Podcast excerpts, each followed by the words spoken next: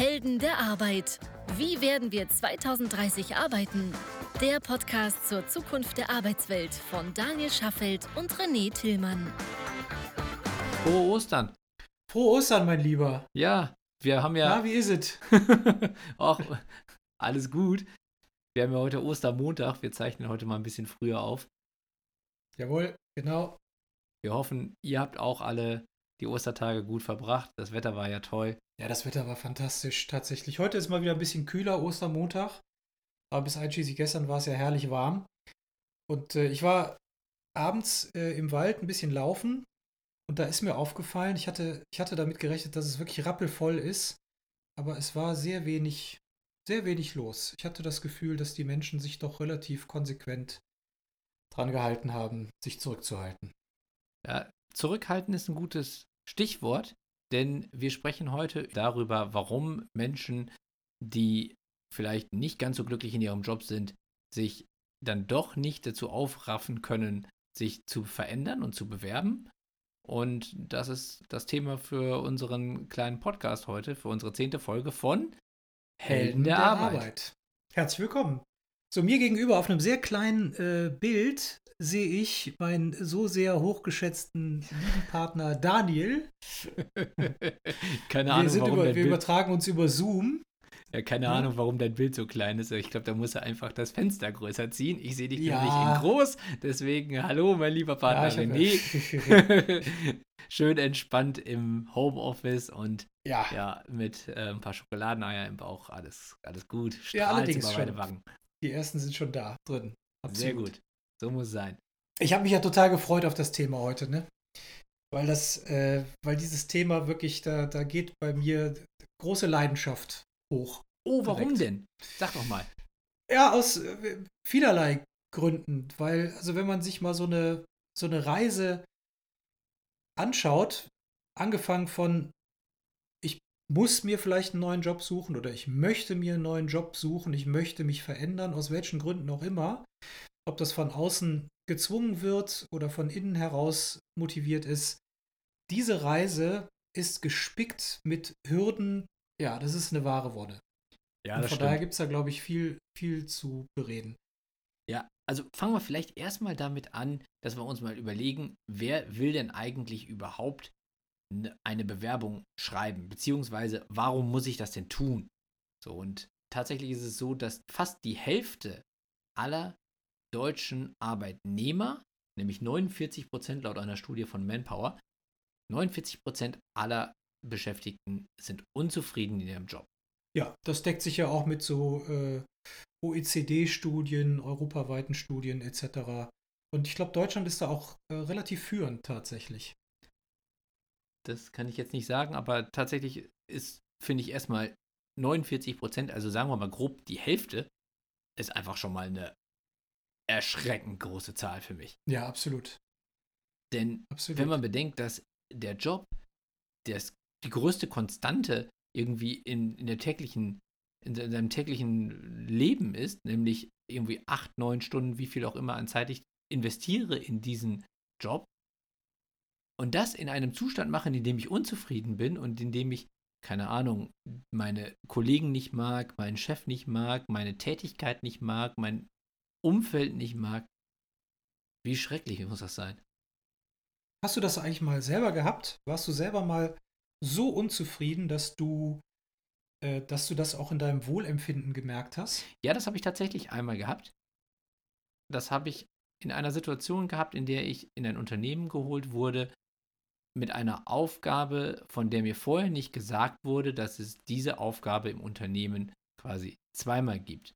Also es war eine leitende Position, aber diese Position ist quasi in einer anderen Abteilung nochmal besetzt gewesen. Ah, was mir aber vorher nicht gesagt ja. wurde, sodass es dann quasi ein Kompetenzgerangel mit mir und der, dem anderen Kollegen gegeben hat, darüber, wer am Ende die Themen umsetzen kann. Und das war vom Unternehmen damals so gewollt, also vom Geschäftsführer oder von der Geschäftsführung so gewollt. Es ist mir aber vorher nicht mitgeteilt worden und das ist eine Situation, die ich so eigentlich nicht mag. Ich meine, es gibt zwar ein Wettbewerb kann halt sinnvoll sein, aber in so einer ja. Situation ist es eigentlich nur kontraproduktiv. Ja, transparenter Wettbewerb ist gut. Ne? Also genau, also weiß, Genau, wenn, man- wenn man das es um im die Vorfeld bessere weiß. Lösung oder was auch immer geht, im Vorfeld und die Karten offen auf dem Tisch liegen, kann das ganz inspirierend sein. Genau. Und es kann ja auch sein, also, da- dass es total Sinn macht, weil man sagt, ähm, es ergänzt sich und man, es ist vorher geplant und man, man kennt sich und, man, man, äh, und es macht Sinn so. Aber für mich ist es überhaupt nicht klar gewesen, zu dem Zeitpunkt, dass das überhaupt eine Situation sein wird, auf die ich treffe. Und das heißt für mich, dass ich eigentlich in einem völlig anderen Umfeld gelandet bin, als das, was ich vorher vermittelt bekommen habe.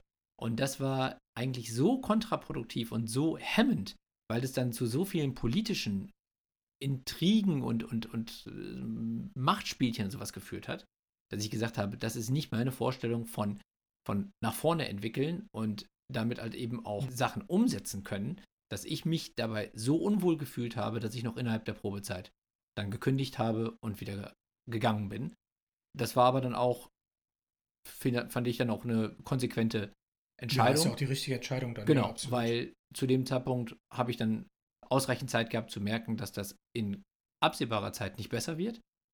Und dann hatte ich halt eben die Entscheidung, bleibe ich und nehme das hin oder gehe ich wohin, wo ich meine Energie sinnvoller oder auch für mich irgendwo zufriedenstellender einsetzen kann. So, und deswegen habe ich mich so entschieden.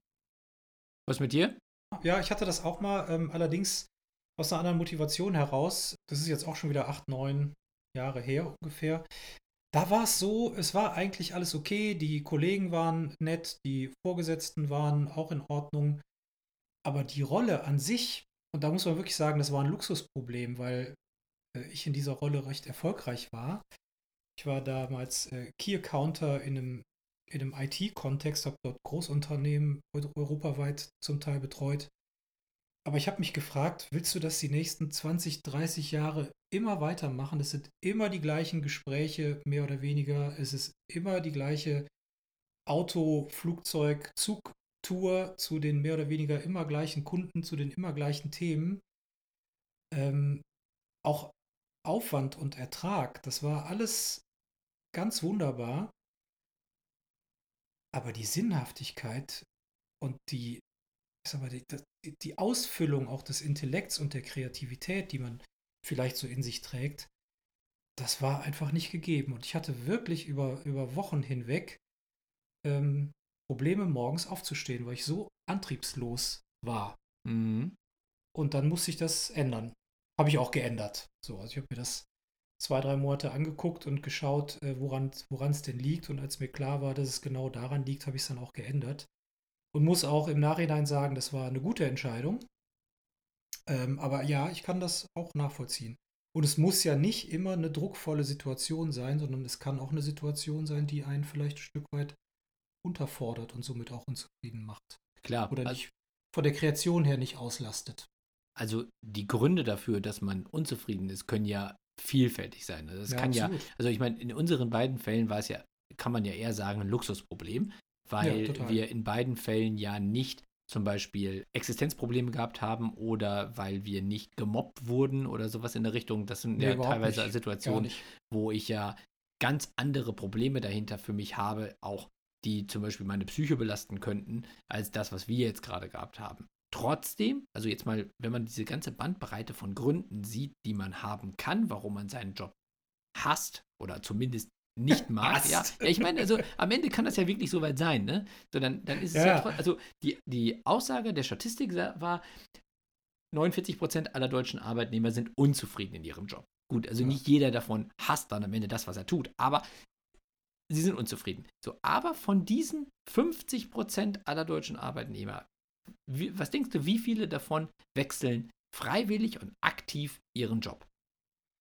Also von diesen 50 Prozent, also wenn es hochkommt, 5 Prozent.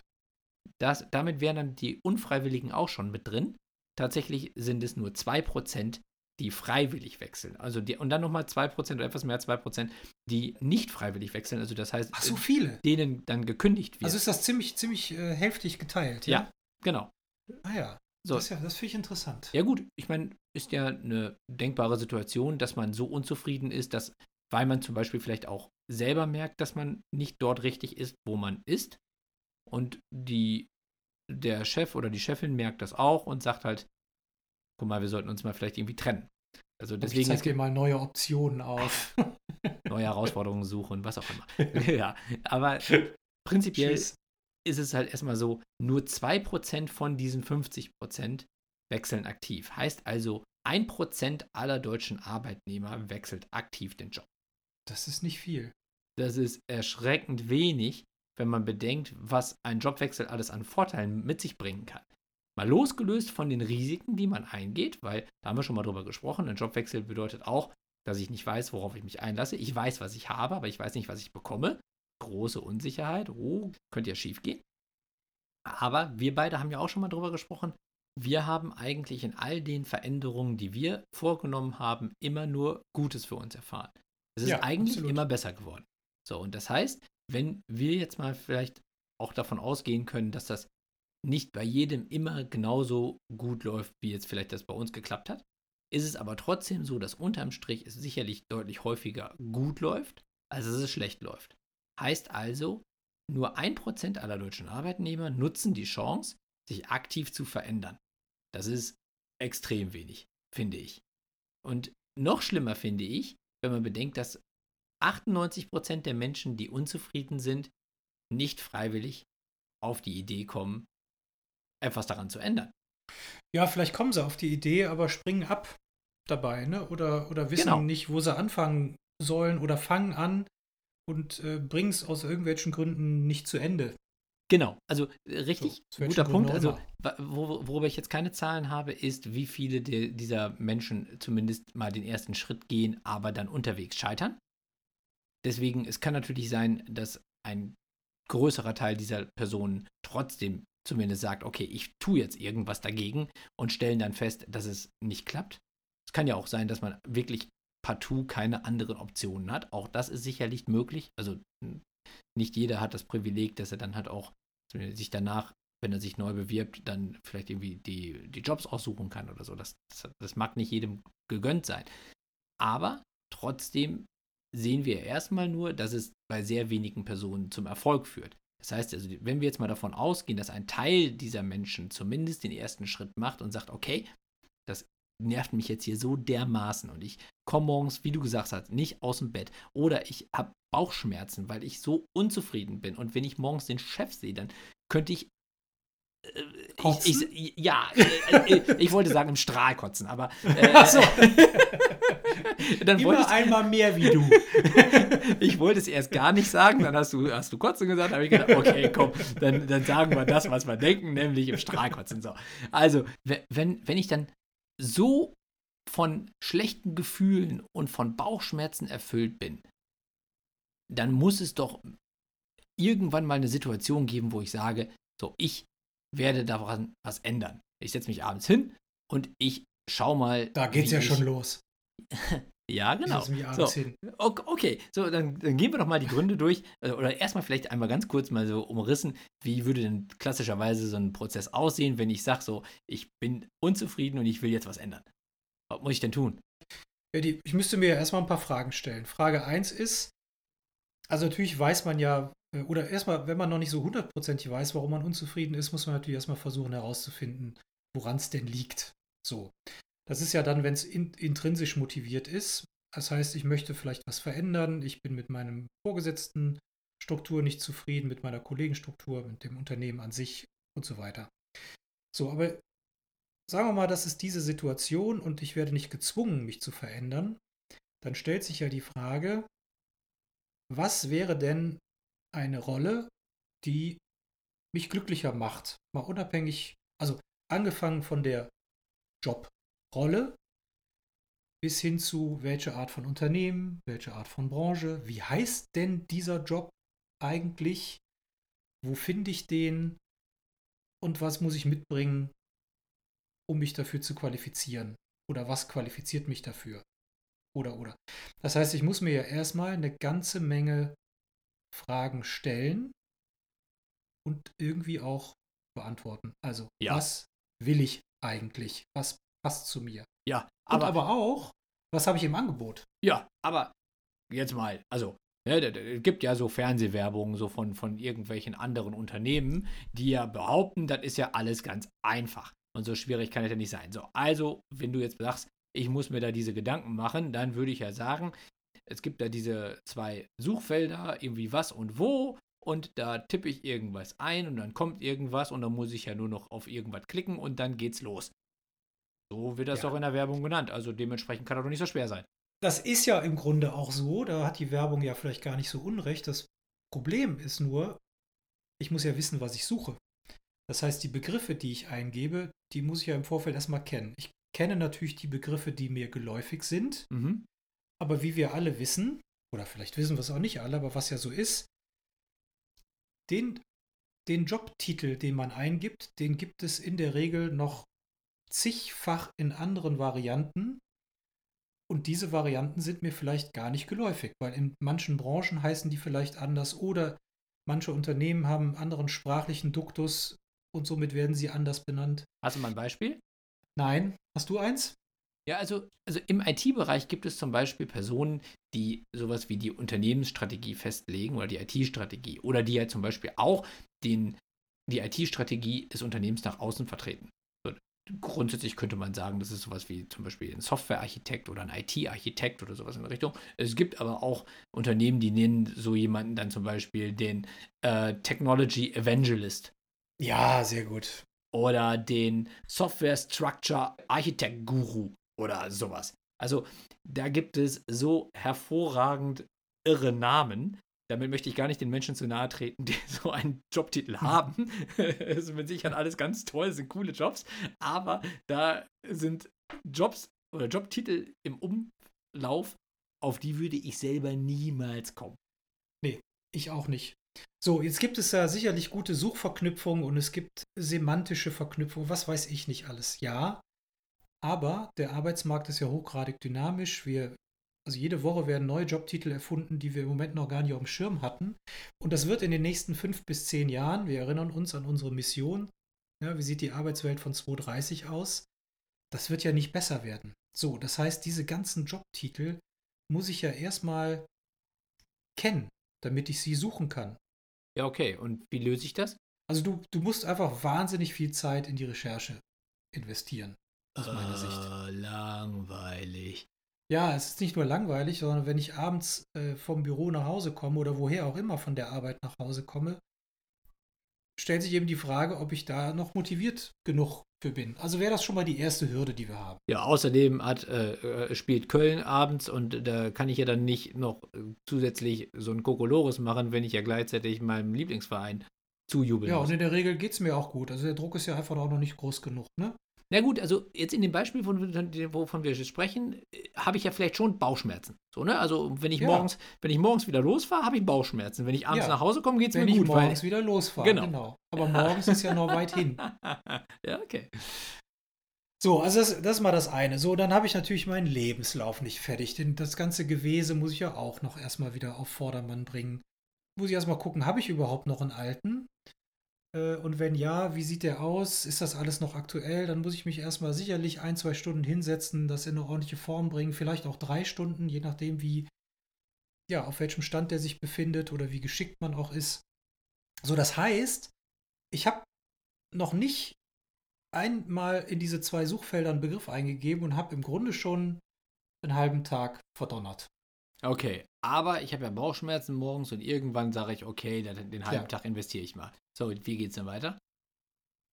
Ja, so, dann gebe ich diese berühmten zwei Begrifflichkeiten ein und bekomme möglicherweise auch eine Riesenliste an, an Jobs, die mir da angeboten werden.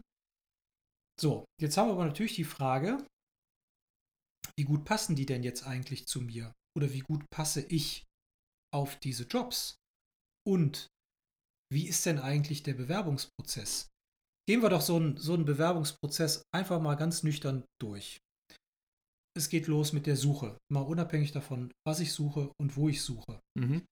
Also erstmal muss ich recherchieren, was könnte zu mir passen. Dann muss ich recherchieren, bei welchen Quellen könnte ich das finden und wie heißt das alles. So, dann bekomme ich eine ganze Reihe von Angeboten normalerweise. Dann muss ich erstmal recherchieren, was sind das für Unternehmen? Passen die zu mir? Wo, was machen die eigentlich den ganzen Tag? Wo sitzen die und so weiter und so fort. ich muss meine Unterlagen aufbereiten. Da habe ich dann schon relativ viel Zeit investiert, jetzt in diesen ersten vier, fünf Schritten. Und dann geht es zur Bewerbung an sich. In der Regel, früher war es so, man hat einen Brief geschickt, das ist schon seit vielen Jahren obsolet. Heute ist es so, ähm, oder bis vor wenigen Jahren war es so, man konnte einfach seine Unterlagen in eine E-Mail hauen. Und auch das wird immer weniger. Die meisten Unternehmen nutzen mehr oder weniger eine Karriereseite bzw. ein Bewerbermanagementsystem, über das ich mich bewerben muss. Und selbst viele, viele kleine Unternehmen nutzen zunehmend solche, solche IT-Lösungen. So, das heißt, da habe ich wieder technische Hürden. Also ich muss mich vielleicht sogar irgendwo registrieren, anmelden. Mhm. Und wenn ich das nicht muss, muss ich in der Regel relativ viele Formulare und Felder ausfüllen. Ich muss dann alle möglichen Dokumente anhängen. Wenn gewisse Dokumente nicht fehlen oder zu groß, zu klein, zu dick, zu dünn sind, werde ich wieder zurück auf losgeschickt. Ähm, so, das heißt, wir haben dann erstmal schon mal die technischen Hürden. Aber danach die Hürden, die sind ja fast noch schlimmer, denn dann kommen ja auch die menschlichen Hürden. Und zwar? Naja, die Recruiterin oder der Recruiter. So, habe ich den Geschmack getroffen? Habe ich die Qualifikationen getroffen, die ich mitbringen soll? Wie ist die persönliche Interpretation der Recruiterin oder des Recruiters in Bezug zu meinem Lebenslauf? Also, ich meine, in der Stellenanzeige steht ja klar drin, was ich können soll. Und die Menschen, die sich darauf dann bewerben, die werden doch mit Sicherheit einfach auch alles erfüllen, was sie da erfüllen sollen und dann, kann das auch für den Recruiter alles nicht mehr so schwierig sein. Ja, ich glaube, ähm, also das ist jetzt hochgradig persönlich gefärbt. Aber eben auch aus ähm, ja, vielen tausend Bewerbungsunterlagen, die wir ja auch mittlerweile gesehen haben, zwischen den und auch äh, Stellenanzeigen, die wir mittlerweile gesehen haben. Äh, eher Hunderttausende. Ja. durften. Eher Hunderttausende ähm, wissen wir aus eigener Erfahrung, dass das nicht äh, zwingend so sein muss. Denn was in den Stellenanzeigen steht, muss noch lange nicht mit dem übereinstimmen, was am Ende gesucht wird. Also es, es kommt wirklich auf die Art des Unternehmens an. Es gibt Unternehmen, die gehen, die denken deutlich stärker über den Tellerrand und versuchen auch ein bisschen Fantasie zu entwickeln, wenn man sich so einen Lebenslauf anschaut. Aber es gibt eben auch Unternehmen und, und, und die dann eben auch versuchen, Potenziale zu erkennen. Mensch, was könnte denn spannend gewesen sein, was dieser Mensch gemacht hat? Was könnte uns, äh, ich sag mal, auch Impulse liefern? Aber es gibt dann eben auch diejenigen, die wirklich ganz hart, äh, ich sag mal, den Qualifikationskanon runterbeten. Und wenn man da nicht eins zu eins reinpasst, wird man aussortiert. Obwohl unser einer sagen würde, da nimmt man mal gefälligst den Hörer in die Hand und hört sich die Geschichte mal kurz an. Klar, könnte man machen. So, und ich gehe jetzt mal so weit und lege mich fest, mindestens ein Drittel des Fachkräftemangels ist hausgemacht. Das ist empirisch nicht belegbar, mhm. aber ich bin mir hundertprozentig sicher, dass ähm, viel einfach den, den Hürden im Kopf des Recruiters geschuldet ist. Das glaube ich auch weil es gibt zumindest Zahlen, die das ein Stück weit belegen, weil es gibt zum Beispiel Zahlen darüber, über die Response-Quote von Recruitern. Das heißt also, wie oh Gott, häufig ja. bekomme ich denn da eigentlich. Ja, auch noch mal weiter. ja, genau. So, weil das, was du jetzt gerade beschrieben hast, ist ja ein Stück weit so diese, diese Hürde im Kopf oder diese Mauer im Kopf des Recruiters, die dazu führt, dass ich als Kandidat keine Chance habe, auch wenn ich vielleicht dafür geeignet wäre, also für den Job. So, die Frage ist ja natürlich dann, was ist die Konsequenz daraus, wenn der Recruiter denkt, passt nicht? Bekomme ich dann zumindest zeitnah eine Antwort? Bekomme ich eine gute Begründung, warum ich nicht passe? So, und tatsächlich ist es so, dass 40 Prozent aller Bewerber drei bis sechs Wochen auf Rückmeldung vom Arbeitgeber warten, sagt eine YouGov-Analyse. So, und 20 Prozent der Bewerber erhalten auf mehr als 10, 10 äh, Bewerbungen überhaupt keine Antwort und 59% der Bewerber schreiben 10 oder deutlich mehr Bewerbungen. So heißt also, wenn ich so viele Bewerbungen schreibe und gleichzeitig so wenig Antworten bekomme, dann ist das ja eine Erfahrung, die ja maximal unbefriedigend ist. Und auch enttäuschend Genau. Wir waren ja bei der Frage, warum bewerben sich so wenige? Richtig. Oder warum wechseln so wenige? So, und ich glaube, es sind genau solche, ja, harten Faktoren, aber am Ende ja dann weiche Faktoren, weil man es vielleicht selber noch gar nicht so erlebt hat, sondern dass man einfach denkt und das sich durchgesetzt hat, auch in der Volksmeinung. Na, so richtig erfolgsgekrönt ist es nicht. Ja, genau. Vor allen Dingen, wenn ich das von meinen Kumpels auch mitbekomme, dass die sowas durchlaufen haben und es halt eben so anstrengend und auch so demotivierend war, auch so rund, so, so extrem auch ja, ist mal enttäuschend, wenn man seine ganzen Hoffnungen und seine Energie in so einen Prozess steckt und dann am Ende nicht mal überhaupt irgendein Feedback bekommt, dann ist ja auch für mich die Frage, würde ich das denn auch machen, wenn ich höre, dass es meinen Kumpel so gegangen ist? Wenn ich weiß, dass ich damit wahrscheinlich nicht besonders gut umgehen kann und wenn ich denke so, ah, morgens sind die Bauchschmerzen zwar doof, aber abends geht es ja irgendwie wieder, also mh, kann ich ja irgendwie ja. noch aushalten. Ja, absolut. Also ich persönlich bin ganz froh, dass wir uns immer mehr zu einem Kandidatenmarkt entwickeln im Moment. Zumindest mal in ein paar, in ein paar Segmenten. Also jetzt nehmen wir mal die Corona-Zeit außen vor. Ja, wir haben viele Menschen, die jetzt gerade massivste Probleme haben, aber das wird sich auch wieder ändern. Und dieser in Anführungszeichen Fachkräftemangel, der wird auch in zwei, drei Jahren, wird er nicht besser werden. Das glaube ich auch. Er wird sogar eher schlimmer ja, werden. Der wird schlimmer werden und er wird auch so lange, also in manchen Bereichen wird er auch schlimm bleiben. Äh, in manchen Bereichen könnte er, glaube ich, weniger schlimm werden, wenn sich die Hürden im Kopf einfach mal senken würden.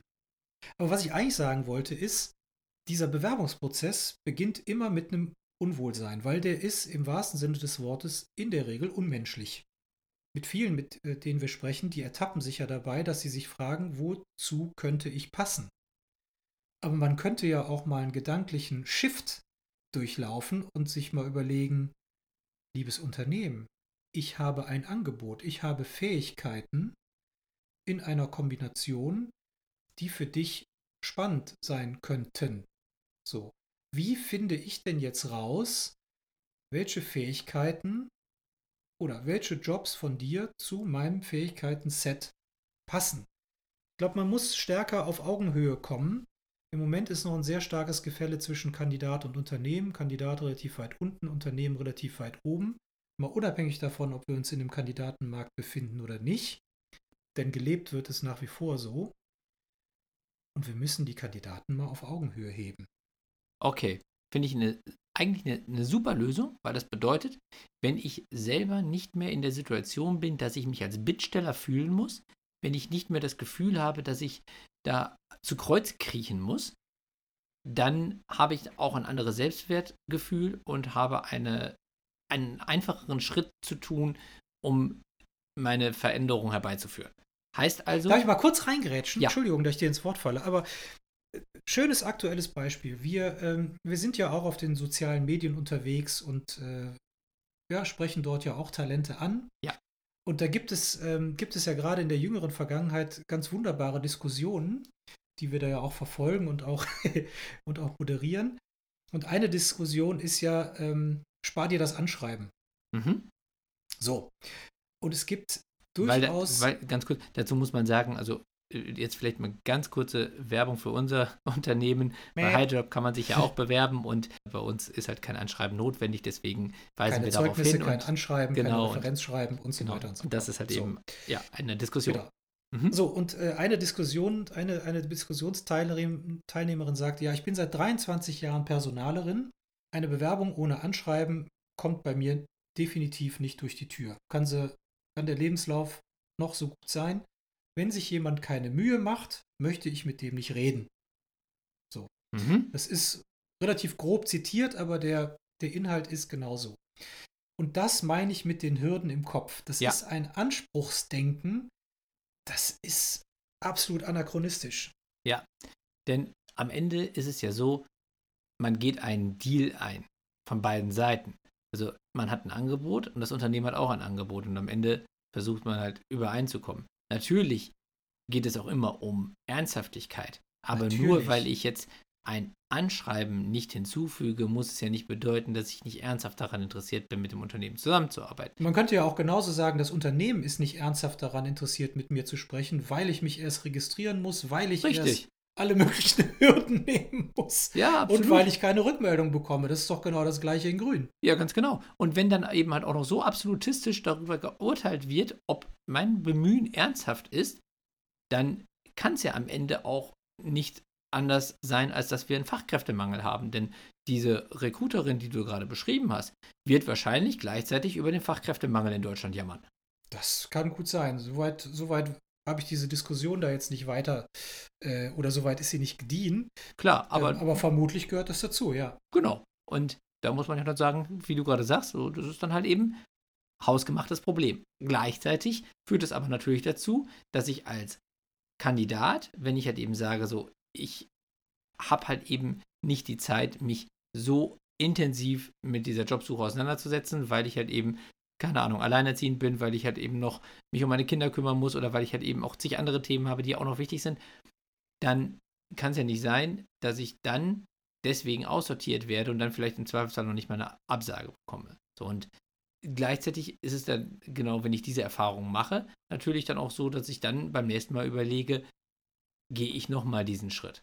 Und erzähle dann aber vielleicht auch meinen Freunden davon, wie blöd diese Erfahrung gewesen ist, wie unangenehm, auch wie wenig wertschätzend. Und würde dann vielleicht auch andere davon abhalten, diesen ersten Schritt zu gehen. Ja, genau so. Nehmen wir nochmal ein anderes Beispiel, was mich ehrlicherweise genauso aufregt. Ich sag dir auch gleich warum. Die Deutsche Bahn. So hat vor anderthalb Jahren, glaube ich, haben sie groß kundgetan, dass sie jetzt bei Bewerbungen auf das Anschreiben verzichten. Mhm. So, um die Hürden ein Stück weit zu senken. So. Das haben sie ein paar Monate getestet und festgestellt, dass das Bewerbungsaufkommen sich, glaube ich, um etwas mehr als 10% erhöht hat. So, was ja schon mal eine ziemlich ordentliche Quote ist. Immerhin. Stand. So. Immerhin. So, und das geisterte dann äh, wochenlang durch die Presse, was das für eine unfassbar sensationelle Erkenntnis sei und Erfahrung sei. ja, man, man nimmt eine Hürde aus dem Weg und schwuppsdiwupps, es werden mehr Bewerber. Ja, liebe Leute, mal ganz ehrlich, ihr müsst doch einfach nur mal hingehen und versuchen, euch bei euren eigenen Unternehmen zu bewerben. Das sieht dann doch wirklich, jeder muss dann doch sehen, wo da die Hürden sind und wo die Lust abgebaut wird, sich zu bewerben. Natürlich ist das eine Hürde. Ja, ich Mich meine, wundert das überhaupt nicht. natürlich. Ich meine, Und, und, und, und, und ich, ja, ich echauffiere mich hier gerade. Und, äh, und dass dann da so ein Riesengewese draus gemacht wird auf allen HR, Presseportalen und so weiter, auch das macht mich verrückt.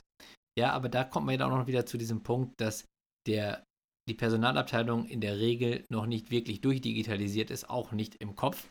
Denn wenn ich jetzt, Im Kopf. ja, wenn ich jetzt zum Beispiel mal, erstmal Online-Shopping betreibe oder, oder mal den, die Prozesse mir etwas genauer anschauen würde, würde ich ja wissen, dass jede Hürde, egal welcher Art, die ich in einen Prozess einbaue, am Ende bedeutet, dass ich weniger verkaufe.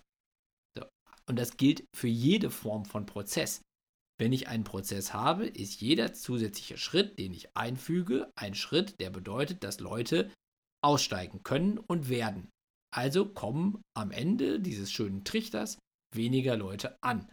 Wenn dieser Prozess also mein Bewerbungsprozess ist und ich baue da jede Menge Hürden ein und jede Menge Schritte ein, dann da kommen halt wenig Menschen an. Und vor allen Dingen verliere ich vielleicht die, die ich am liebsten gehabt hätte.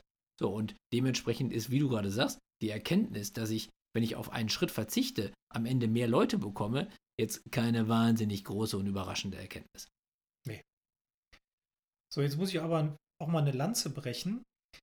Ähm, Immerhin. Ja, denn wir arbeiten ja unter anderem auch mit großen Personalvermittlungsunternehmen zusammen. Ja. So, deren Profession es ist, so schnell wie möglich so viele Positionen wie möglich zu besetzen. Mhm. In einem ganz breiten Spektrum. Wir reden hier nicht von Zeitarbeit, sondern wir reden von echter Personalvermittlung im großen Stil. So. Und da gibt es ja zig Unternehmen da draußen, ob das eben Manpower ist oder Randstadt oder Bankpower oder wie sie heißen. Ähm, was mir bei denen auffällt, auch im persönlichen Dialog, ist die gucken ganz anders auf Lebensläufe als häufig äh, Direktkundenrecruiter. Ja. Die gehen mit einem viel breiteren Horizont daran und versuchen zu antizipieren, was ist die Historie und wohin kann man jemanden auch entwickeln. So, und eigentlich haben die einen relativ schlechten Ruf, diese Massenpersonalvermittler, aber was das angeht, muss ich wirklich sagen, habe ich da in den letzten Jahren wirklich viele gute Erfahrungen gemacht, was so die Sichtweise auf Talentpotenziale angeht. Gut, heißt also, die Personalabteilung eines Unternehmens kann sich im Zweifelsfall von so einem professionellen Unternehmen wie einem großen Personalvermittler nochmal ein bisschen was abschauen, weil das halt eben Menschen sind, die quasi den ganzen Tag nichts anderes machen, als zu versuchen, Potenziale zu erkennen, aber eben halt ohne Barrieren im Kopf. Ja. So. Heißt also, das ist dann das eines der großen To-Dos für die Unternehmen. Auf der anderen Seite für unsere Kandidaten, um jetzt mal so ein, ein, ein Fazit zu ziehen, wäre sicherlich, dass man auf der einen Seite trotzdem erstmal den Mut haben muss, den ersten Schritt zu machen, denn ohne den wird es trotzdem nicht passieren. Aber es gibt mittlerweile immer mehr Möglichkeiten, diesen Aufwand doch sehr viel geringer zu halten. Da ist Highjob eine Möglichkeit, es gibt auch andere, ähm, dass man zum Beispiel Bewerbungen von Unternehmen erhält und eben deutlich weniger Aufwand selber investieren muss.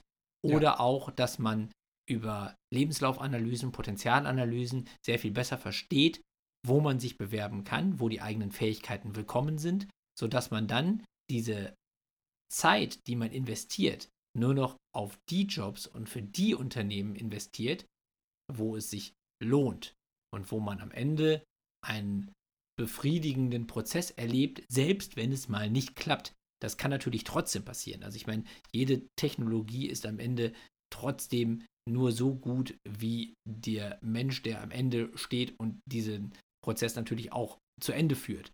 Das heißt, es kann immer noch dazwischen dann äh, zu möglichen Hürden kommen, aber prinzipiell ist Technologie mittlerweile in der Lage, diese Prozesse so sehr, so sehr zu beschleunigen, dass ich zumindest diesen ganzen Zeitaufwand nicht mehr habe, der quasi für die Tonne war in den letzten Jahren, so wie das damals gewesen ist und wie wir es halt eben auch zu Anfang beschrieben haben. Genau. So, in den nächsten Folgen, also in einer der nächsten Folgen, sicherlich nicht in der nächsten, aber in einer der nächsten Folgen gehen wir doch bestimmt auch mal darauf ein, äh, wie denn so die ideale Welt aussehen müsste, oder? Absolut. Absolut. Also eigentlich ist das ja komplett unser Thema. Also wir fragen ja. uns ja, wie werden wir 2030 arbeiten? Und da beziehen wir alles mit ein. Nicht nur die Frage, wie wir arbeiten werden, also im Sinne von, welche Tools nutzen wir oder was müssen wir von unserer Arbeitsumgebung erwarten, sondern natürlich auch, wie kommen wir da alle gemeinsam hin? Also dementsprechend diese Fragen beantworten wir natürlich. Genau. So, das wird nämlich auch nochmal eine spannende Folge, finde ich. Denn äh, jetzt haben wir ja erstmal nur gesagt, wo liegen die ganzen Hürden. Und ähm, ich finde, wir sind prädestiniert dafür, auch entsprechende Lösungen anzubieten, wie man diese Hürden senken oder vielleicht sogar ganz rausnehmen kann. Richtig. Aus Sicht der Talente. Genau. Ganz stark. So, heißt aber auch, jetzt erstmal würden wir von euch, liebe Heldinnen und Helden der Arbeit da draußen, erfahren, welche Erfahrungen ihr gemacht habt in den Bewerbungsprozessen, die ihr in den letzten Jahren durchlaufen habt.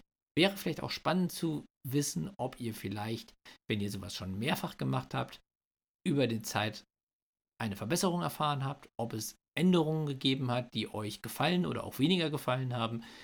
Schreibt uns an helden der Arbeit at highjob.me, also me, oder besucht uns auf www.heldenderarbeit.me. Genau. So, das war jetzt mal eine launige Folge. Fand ich gut. so, wie, wie geht's deinem Puls? Alles gut? Ja, ja, alles gut. Ich habe mich noch sehr zurückgehalten. Ach, findest du?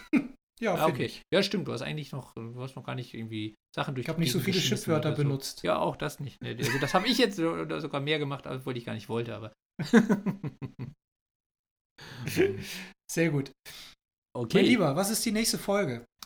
Wir wollen in der nächsten Folge über das Thema, ja, ich nenne es mal jetzt, jetzt, jetzt nenne ich auch beim Wort heiße Scheiße sprechen. Also heiße Scheiße. Ja, oder heißer Scheiß. Ähm, also das ist ja immer so, was ist so gerade the next big thing und da, da gibt es halt diese verschiedenste Formulierungen für, was wir damit meinen, ist ein Unternehmen gründen oder ein Produkt schaffen, von dem man sagt, so das ist das nächste große Ding. Egal jetzt, ob es um HR, also um, um Personal geht oder um irgendwelche andere Bereiche. Also es, wir wollen mal über Unternehmertum sprechen. Grundsätzlich hatten wir das sowieso schon vor. Jetzt ist der Unternehmer sicherlich einer der gebeutelsten Menschen in dieser aktuellen Phase des Arbeitsmarktes. Dementsprechend haben wir noch einen anderen, eine andere Sichtweise mit dazu, weil wir beide ja auch Unternehmer sind Ja. und deswegen vielleicht einmal über den Weg zum Unternehmer sprechen können, aber auch über die ganz besonderen und ganz aktuellen, vielleicht auch nicht ganz so angenehmen Erfahrungen, die man haben kann, wenn man Unternehmer ist. Ja, genau. Das äh, wird auch spannend, bin ich mir sicher. Ganz genau. Also, ihr Lieben, ich hoffe, ihr könnt die ausklingende Osterwoche noch genießen. Ganz genau. Das Wetter wird ja wieder besser, deswegen haltet die Ohren steif, bleibt gesund und wir hören uns nächste Woche wieder. Macht's gut. Macht's gut. Dankeschön. Tschüss. Das war eine weitere Episode der Helden der Arbeit von Daniel Schaffelt und René Tillmann. Das hat dir gefallen? Dann abonniere uns jetzt, um keine Folge zu verpassen. Weitere Infos findest du auf www.heldenderarbeit.me. Ach ja, eine Bewertung wäre ein Träumchen.